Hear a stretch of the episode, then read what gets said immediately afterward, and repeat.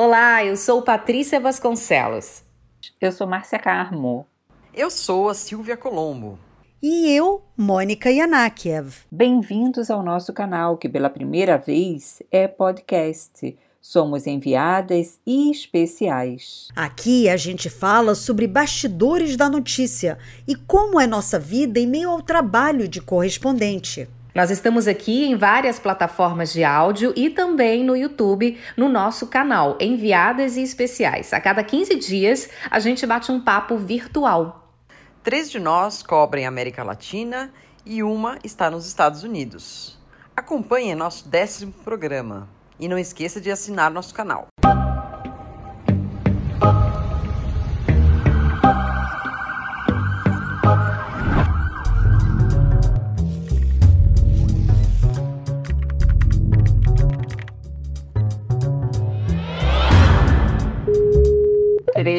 Três, dois, um. Olá, meninas. Olá, pessoal. Tudo bem? Chegamos Olá. ao nosso décimo episódio do programa Enviadas e Especiais. Neste capítulo. pois é, décimo programa. Vamos crescendo. Neste capítulo, nós vamos falar sobre coberturas de fatos históricos que realizamos, guerras, sequestros, terremotos, conflitos e uma história que todos nós estamos vivendo juntos ao mesmo tempo, que é a história, bom, que a gente está nessa travessia juntos do indomável, ainda indomável coronavírus. Vamos começar com a Mônica, que tem longa experiência de coberturas de conflitos em terras pouco amigáveis. Mônica, Vamos lá, conte pra gente. Você foi sequestrada no Iraque. Você pode contar pra gente como é que foi essa experiência? Posso. Bom, isso foi na crise antes da invasão. O Iraque invadiu o Kuwait e estávamos lá cobrindo essa crise pré-invasão. E na, no último dia de cobertura, eu estava pegando um táxi para voltar para o hotel, o Hotel Rashid, e o chofé de táxi saiu do caminho, pegou uma estrada, foi pegar, entrando numa estrada menor, passando por campos de treinamento militar, porque você via uns raios é, vermelhos no ar, você ouvia os soldados, gritaria toda, e eu, sem poder falar, dizer para ele parar, eu dizia, tá errado. Ele falava inglês, falava as cinco palavras árabes que eu sabia. E ele continuou até que chegou o momento em que eu puxei o freio de mão para dizer que eu queria descer lá. Ele passou a mão no pescoço com cara de ou eu vou te matar ou vão te matar se você saltar do carro. Eu fiquei na dúvida, disse, bom, tem que tomar uma decisão. Puxei o freio de mão, ele agarrou a minha mão, bati com o computador na cabeça dele me joguei do carro correndo igual aos filmes. Agora, a minha sorte é que eu, era o meu último dia a caminho da Embaixada do Brasil, da onde a gente transmite a matéria, rumo ao hotel onde eu pegaria o avião. Eu, era o último dia, então eu passei para comprar. Não sei se vocês estão vendo aqui, este tapete. Dá para ver? Aham. Uhum. Uhum. Tinha esse tapete enrolado aqui comigo, a bolsa cruzada com o computador e os fios e tal e todo o dinheiro e todos os documentos e o visto de saída, porque Iraque precisava visto de saída. Aí, quando eu caí no chão, eu tinha esse tapete. Essa lembrança. É um tapete, tapete, você tinha acabado de comprar. É um tapete uhum. voador?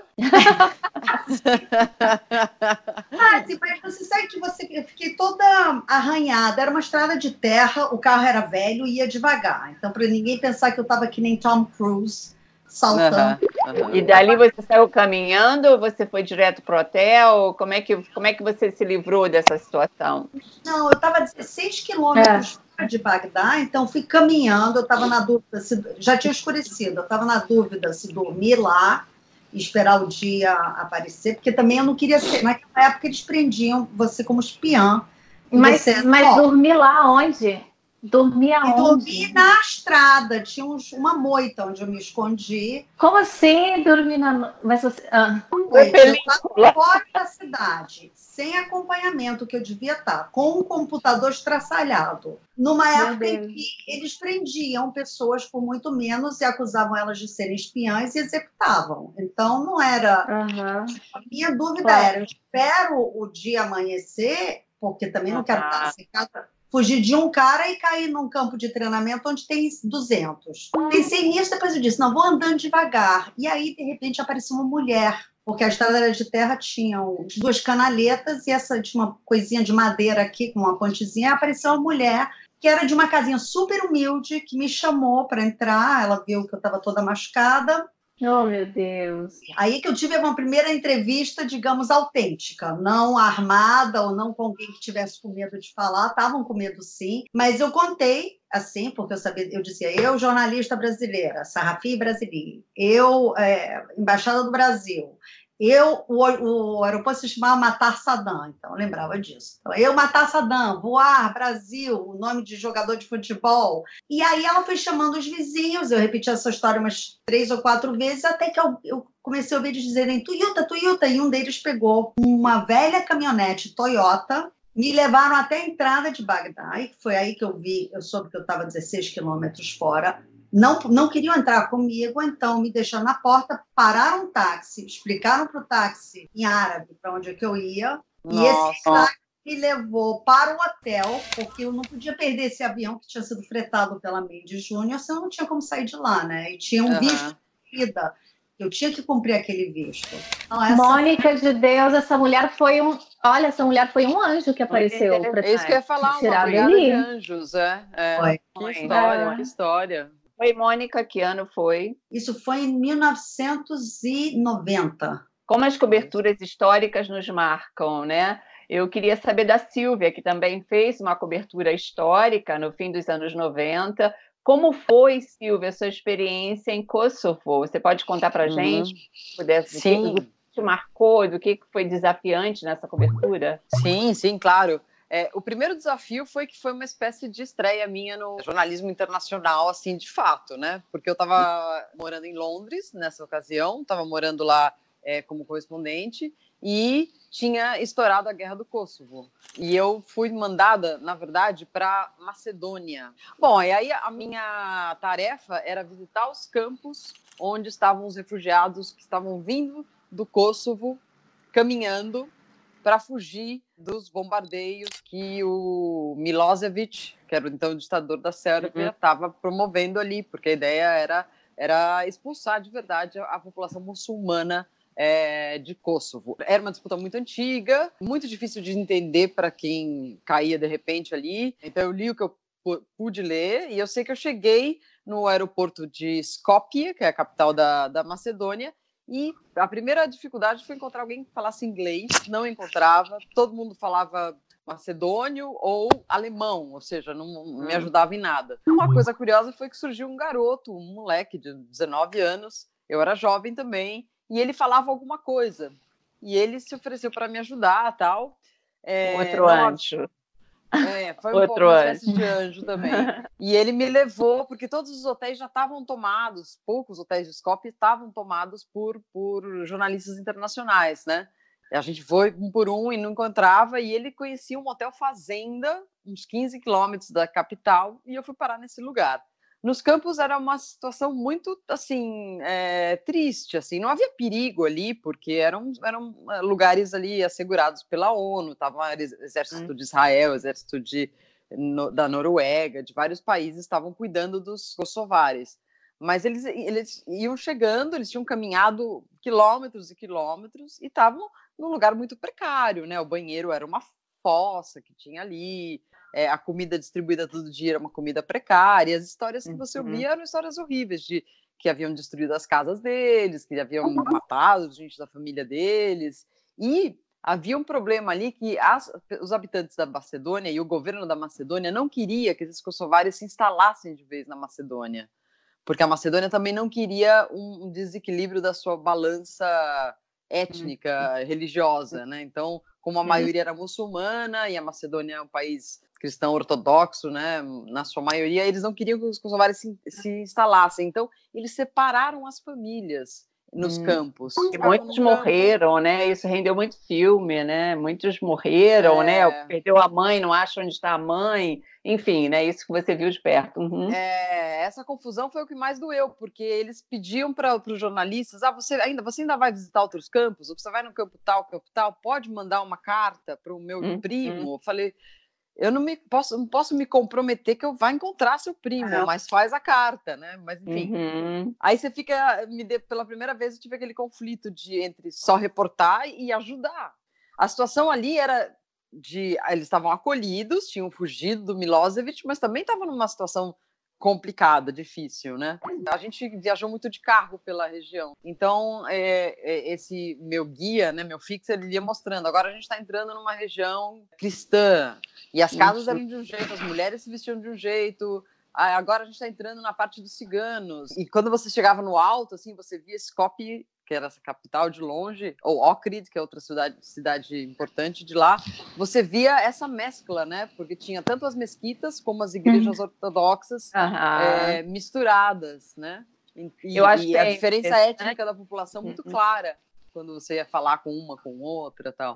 Eu queria também fazer aqui uma, uma observação, né? Porque, uh, enfim, no meu, no meu caso, por exemplo, eu estou sempre acostumada a ficar mais na América Latina, né? Nesses anos todos. E eu fiquei pensando, bom, qual cobertura desafiante eu vou escolher? É, as uhum. manifestações violentas na Bolívia, que vocês não podiam, em algumas situações não podíamos sair às ruas, o, o, sequestro da embaixada do Japão em Lima, no Peru, onde também nós ficamos lá uns quatro meses, ninguém sabia como ia terminar aquela uhum. história, que foi nos anos 1990 e virou série e documentário da Netflix ou, como a Patrícia comentou num dos nossos episódios, a cobertura de um terremoto. Para mim, a cobertura de, do terremoto de 2010 foi a mais difícil, porque eu cheguei lá, o terremoto tinha acabado de acontecer, e quando nós fomos para a posse, era uma posse presidencial, o Congresso Nacional do Chile fica em Valparaíso, a cerca mais ou menos de duas, uma hora e pouco de, do centro de Santiago, porque Pinochet, quando era é, liderava o país com mão de ferro, colocou o Congresso bem longe é, para evitar a aproximação uhum. com, com, a população. Então, quando uhum. eu estava chegando em Valparaíso, eu estava no táxi, o rádio continuava e o taxista disse: Você não está sentindo que está tremendo? E eu olhava, estava o Oceano Pacífico, e eu pensava: Nossa, que incrível, o tsunami é uma loucura, né? E olhando aquele mar tranquilo, e ele disse: ah, mas você, você não está sentindo tremer? Eu falei, não, não estou. E de repente eu comecei a sentir tremer, Ai. mas o carro é ficar seguro, né? Mas tem aquela imagem da então presidente Cristina Kirchner, do príncipe, que era príncipe, ainda não é rei. Esses assuntos a Silvia sabe mais do que eu do mundo da monarquia. Naquela época ele era, ele era o príncipe. É. Ele era o príncipe. Todos, Evo Morales, todos olhando para cima, dentro do Congresso, mostrando se aqueles é, lustres históricos iam cair ou não na cabeça deles. Essa imagem é muito marcante, né? É. Então, assim, claro. a, a instabilidade, ficar sem chão, para mim, eu acho que foi a cobertura mais difícil, porque a gente tem que continuar trabalhando, todo mundo procurando um refúgio, e a gente procura hum. refúgio, procura como mandar uma matéria, né? Você dormia onde? Ah, eu, é, eu tinha ficado em Santiago, de Santiago eu fui para Valparaíso, não tendo ideia melhor, eu escolhi um uhum. hotel uhum. é, histórico, lindo, mas ele ficava em cima de uma pedra, então não podia ah. tremer mais. Era uma coisa que tremia o tempo inteiro. Bom, mas nesse Nossa. capítulo nós estamos vivendo todos um terremoto invisível. Isso.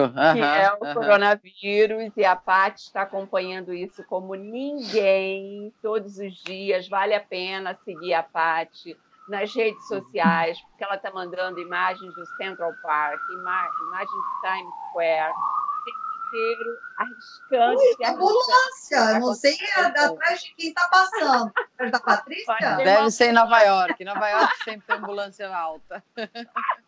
É. O fireman. Não, mas está demais. Não, mas está impressionante, tá, tá... Nessa situação. E como você, você não fica com um pouquinho de medo de se expor? Como é que é? Conta pra gente. Ah, Márcia, eu tenho uh, saído menos vezes de casa, não é que eu saio a todo momento para fazer as reportagens, e aí eu condenso uh, o que eu pretendo gravar em, um, em uma saída, né? Esse é um cuidado. Tenho saído sempre protegida da forma que posso. Tenho máscaras de pano, mas também tem outras que não são, que são é, de uma compra que eu fiz já há bastante tempo. Eu tenho, eu tenho sentido menos medo e mais angústia. Há dois dias eu fiz uma gravação em alguns pontos uh, do Brooklyn, em Manhattan. Fui ao Queens também estava com um motorista, né, um, um, um, que eu já conheço já há um certo tempo, ele estava comigo e a gente passou é, nos prontos socorros para ver a movimentação. Eu não, obviamente, entrei no hospital, Então não é que eu me expus a um risco, uh, não, não foi assim. Eu, eu, estava do outro lado da rua e pude ver a movimentação de ambulâncias, vi em dois hospitais diferentes uma paciente que ela não devia ter mais de 50 anos e ela já estava entubada e essa eles entraram, desceram com ela da ambulância, entraram no pronto socorro não deu cinco minutos, saíram com a mesma mulher da maca e voltaram com ela para a ambulância e a ambulância foi embora. Porque sair com uma paciente desse estado, imagino porque não tinha vaga. Então eles não sabiam que ele não tinha. Isso aconteceu também no hospital aqui do Brooklyn que eu estava. Aí já era um senhor bem, parecia bem de idade, ele entrou no, no, hospital e saiu e a ambulância foi embora. O medo tem, né? De ninguém quer adoecer, obviamente, eu não quero adoecer, não quero que as pessoas que eu conheço aqui tampouco passem por uma situação difícil, mas é mais angústia mesmo. Nesse dia, depois de gravar, eu até conversei com a Mônica sobre isso, que eu tive insônia e eu tive uma palpitação, já era noite, e eu comecei a achar que eu tinha algum problema. Eu falei, meu Deus, estou com a Covid-19. Eu falei, não, Patrícia, não, não vai se manifestar assim. Eu tive uma crise de, de, de ansiedade, aí molhei os pulsos, sabe? Uhum. É, respirei assim lentamente, comecei a ver umas imagens minha, de momentos felizes da minha vida, anos anteriores, para ver se eu me acalmava. E, mas passou, agora assim, hoje eu tô bem, não é que eu tô assim todo o tempo, não é que eu tô uhum. panicada todo o tempo. Mas vocês uhum. descreveram situações que a Mônica de muito estresse, Silvia também escreveu, você também, de uma situação é. que eu vivi parecida, cobri terremoto, né? Já cobri uhum. é, protestos. O primeiro documentário que eu fiz, que eu fui em território palestino, nunca tinha segurado uma câmera na mão, fiquei lá há 20 dias, dei conta, assim, você tá. Mas eu estava lá visitando. E aí você hum. trabalha muitas horas, né? Você tá, você não tá num lugar que não é sua casa, então, você tá, você tá no hotel, ou enfim, está na casa de alguém. Você pode... Uhum. Então é a primeira vez que eu estou cobrindo algo que é parte da minha vida também. Porque claro. eu estou aqui, eu tenho Sim. minha casa para cuidar, tenho minhas coisas para fazer, Uhum. Além do que, a sociedade está toda transformada, então eu não posso comer na rua, porque os restaurantes estão fechados. Posso pedir uhum. delivery, mas nem delivery está difícil. Esses dias eu falei, não, vou pedir, né? Ninguém estava entregando aqui. Todos que eu entrava no app não, não entrega, não entrega. Então eu estava estourado, tinha muito pedido e estavam negando. Então tem que uhum. cozinhar, é mais uma atividade, é legal cozinhar, não cozinho muito bem, mas assim, então são tarefas a mais que tem que fazer, a moça que vem aqui em casa uma vez por semana. É não está uhum. vindo. Então, uhum. tudo é. isso acrescenta para a cabeça, enfim, claro. tá um pouco. Normalmente você é enviado a um lugar, você tem a sensação hum. que você vai e que você volta. É. Uhum. Ou você vai é, e fica verdade. e depois volta, mas essa sensação realmente de estar no centro do lugar, uhum. de uma coisa que você nem sabe quando vai terminar também não tem para onde correr, porque não tem voo vindo, saindo, vindo, e fechando fronteiras. É um fato inédito, né? É um fato inédito. E eu acho também que essas coberturas, assim, com essas características das quais a gente falou, elas realmente são diferentes das outras. Diferente de entrevistar um presidente, de ir numa claro, coletiva sobre um plano econômico, porque você fica questionando o seu papel, né? E, e aí você sente um pouco o quanto o jornalismo é importante, né? Porque você podia muito bem chegar na porta desse, desse hospital e falar, putz, aí, vou me afastar porque eu tenho medo. Ou sei lá, a Mônica podia ficar trancada no hotel o tempo todo com medo de sair na rua, ou eu também lá em, em, no Kosovo com medo de, de que fossem, não sei, é, de que fossem me parar e perguntar o que eu estava fazendo naquele lugar, porque tinha é, lugares que tudo bem e outros lugares que nem tanto. Mas aí você percebe a importância que se a gente não for ali contar como está o hospital, como é uhum. é a, a, um cenário pré-invasão, ou como estava tá, é, repercutindo na, na, Macedônia a chegada dos kosovares, uhum. as histórias dos kosovares, se não forem os jornalistas, é, essas histórias não chegam a lugar nenhum. Então, isso dá muita importância para nossa profissão, né? Acho que com a Márcia também aconteceu isso nessas coberturas aí do, do, Chile, né? Como contar um terremoto, claro, como as pessoas claro. vão saber como é que foi o terremoto se eu não contar. Aí é, é, a parte gratificante é que a nossa profissão é revalorizada, sim. né, para gente. Não, eu acho que sim. Por exemplo, e no caso da Patrícia, por exemplo, ela foi ao Central Park e ela mostrou como é que está o Central Park hoje né? Uhum. Ou seja, a gente acredita, não é um fake news. Ela foi uhum. lá imagem. O jornalismo, mais do que nunca, é super importante, né? Patrícia, como é que foi? Você viu o Central Park antes desse momento e agora? Como, o que, que mudou? Não tinha ninguém? Só estão aquelas, aquelas é, barracas improvisadas, é, como hospitais de campanha? Como é que você era antes e como é que você percebe agora? É importante dizer, Márcia, que esse hospital de campanha ele está montado no, numa área do Central Park, que fica em Upper East Side, na frente de um hospital. Então, é uma parte, assim, relativamente pequena do parque que está ocupado por essas tendas que são destinadas aos pacientes deste hospital. Tanto uhum. que quando eu cheguei lá embaixo do Central Park e perguntei para uma policial onde estão as barracas do, do Hospital Campanha, a policial não sabia. Aí eu identifiquei que era na 96, uhum. é, com a, próxima Quinta Avenida, na frente de um hospital que se chama Mount Sinai. É ali naquela região. Então, não é que o Central Park, em, em sua Todo grande totalidade. É uma... uhum. Não, não. É uma, é uma parte, é uma são, são 60 58 leitos para pacientes deste hospital. Eu fui duas vezes. No, no dia que eles estavam abrindo e que estavam atrasados, eles queriam liberar naquele dia, mas eles não tinham conseguido terminar ainda. E fui no, de, uns três dias depois. Nesse primeiro dia, a imprensa podia chegar até mais perto das tendas, porque ainda estavam montadas. Agora, recentemente que eu fui, já tinha paciente lá. Então não hum. pode chegar perto, você tem que ficar à distância e eu pude ficar onde qualquer pessoa poderia estar.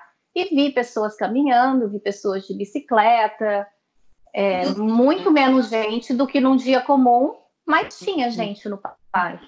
Uma certo. coisa que eu estava lembrando é que eu fiz alguns cursos de coberturas de risco, né? Tive na África em algumas coberturas, mas como eu disse, a América Latina é o que realmente é mais marca mais, a, enfim, o meu trabalho. Nos treinamentos de cobertura de risco, o que nos ensinam é você tem que lembrar que você é um ser humano e que sua vida também está em jogo. Mas eu fico Sim. pensando, a cobertura, às vezes a gente não lembra disso. A gente quer tanto contar a história, né? Você vê, a Patrícia foi lá é. e perguntou onde estão as, as coisas. Ninguém sabia onde estava essa continuidade do hospital. Mas enquanto ela não encontrou, uhum, a uhum. quando tem que se cuidar da saúde, etc., não sossegou. Eu acho que isso é, é muito legal, né? Uma coisa mais forte do que a gente, né? É. Claro, claro. Me chama a atenção, por exemplo, quando nesse caso é que como que eles, todo mundo fica falando desse inimigo invisível que está por toda parte, realmente está na respiração.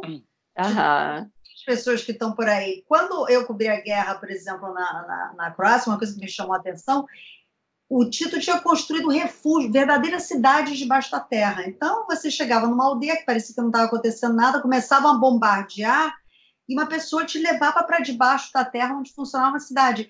Aí, a sensação que eu tenho é que, sei lá, e ali mais a gente está sendo bombardeado por informação. Está em toda parte e, e, em parte alguma, não sei, é uma sensação que eu acho que é... Estou curiosa, eu, eu estou curiosa também para é, fazer uma avaliação desse período que a gente vive agora, daqui seis meses ou talvez um ano, do, de como é o trabalho, porque eu vejo as, as redações se adaptando ao dia a dia, cuidados com os profissionais, eu digo, né? Porque jornalista, a gente continua trabalhando, muita gente que pode está trabalhando de casa, repórter, na medida do possível, a gente faz entrevista à distância, por uhum. Skype, tem o número de entrevistas por Skype, obviamente, mas em algum momento eu acho que é preciso estar na rua também, se você ficar aqui isolado seis meses, fazendo que outros jornalistas também, porque alguns jornalistas têm que sair na rua. É Tem muitos jornalistas assim, ah, estou usando imagens de agência, mas quem fez a imagem de agência? Ah, um profissional da mídia. Então, algum ser humano, claro. né, uhum. é, jornalista, estava lá. Então, não é que se todos ah, os jornalistas é. estiverem dentro de casa, não claro. tem imagem. Ver os protocolos ou as regras que que a nossa profissão vai criar para esse tipo de cobertura que eu acho que não existia, né? Cobertura de guerra, mas cobertura de, de, doen de, de uma doença. Uma bacteriológica, a gente está numa batalha bacteriológica. É, né? eu, eu acho que vão mudar os protocolos, né? Tanto vai mudar o funcionamento das redações, que já estava mudando, né, para uma coisa mais uhum. voltada a home office e tudo mais, pelo menos para os repórteres, agora incluindo os editores E eu acho que também vai mudar o protocolo um pouco de como atuar, né? Mas eu acho claro, que claro. É também mudar o protocolo, porque eu estava até pensando, os Estados Unidos, por exemplo, estão preparados para 30 cenários de guerra. Tem arma hum. para uma guerra contra o Irã, se tiver que acontecer, para uma guerra contra a Coreia do Norte, se tiver que acontecer. E aí, de repente, você se dá conta que não tem respirador para todo mundo e que está sobrando arma. Então, eu acho que não é só. Eu acho que vai mudar nesse sentido, que dá, ah. vão, estão aparecendo todas as falhas nas instituições, as falhas é. e também as vantagens da, da uhum, dúvida. estão acostumados a, como diz, diziam todas vocês, estamos acostumadas também a trabalhar de casa e em situações uhum. Já estamos chegando no encerramento do nosso programa, o décimo episódio de Enviadas e Especiais. E lembrando que cada capítulo a gente tenta abordar um tema muito importante. No anterior, a Silvia Colombo foi a âncora e uh, nós falamos principalmente sobre o coronavírus, né? E, bom, aqui somos Márcia Carmo, dessa vez eu sou a âncora, mas no próximo será ou a Mônica Yanakiev ou a Patrícia Vasconcelos, que está baseada em Nova York e está mandando ver desde lá, é, vale a pena segui-la. Mas como todo mundo, cada vez que a gente viaja, como a Patrícia disse, a gente tem que cozinhar em casa, bom, eu queria mostrar que cada cobertura desafiante, eu comprei um livrinho de cozinha. Então, cozinha ah, boliviana. Cozinha, cozinha popular. Bom, o Chile, o que fazer no Chile e também receitas chilenas. Ou seja, que Olha o mundo não é desastre, né? E tudo isso terminou fazendo macarrão com atum. É, e eu, para me organizar e gravar esse episódio, que a gente está gravando por volta do meio-dia, que ia ser a hora do almoço, eu já fiz o meu, pedi meu pedido de delivery, já está ali em cima da mesa, para que eu não perca tempo para as minhas atividades da tarde. Tudo bom, meninas? Foi, pelo menos, foi aprendendo cada vez mais. Bom, gente, até o próximo episódio. Não deixe de se inscrever. Cuidem-se, cuidem-se. É isso cuidem mesmo. Cuide e mandamos Beijo. notícias. Beijos. Beijo, beijo. Tchau. Tchau.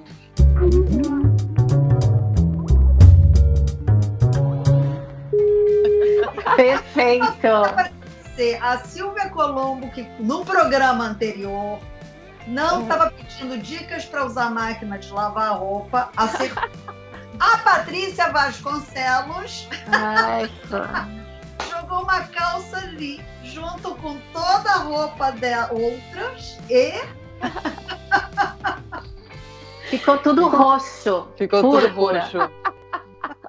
A cada 15 dias estaremos aqui, enviadas e especiais, no Anchor, Spotify e nos principais tocadores de podcast. Assine também nosso canal no YouTube com Mônica Anakiev, Márcia Carmo, Silvia Colombo e Patrícia Vasconcelos.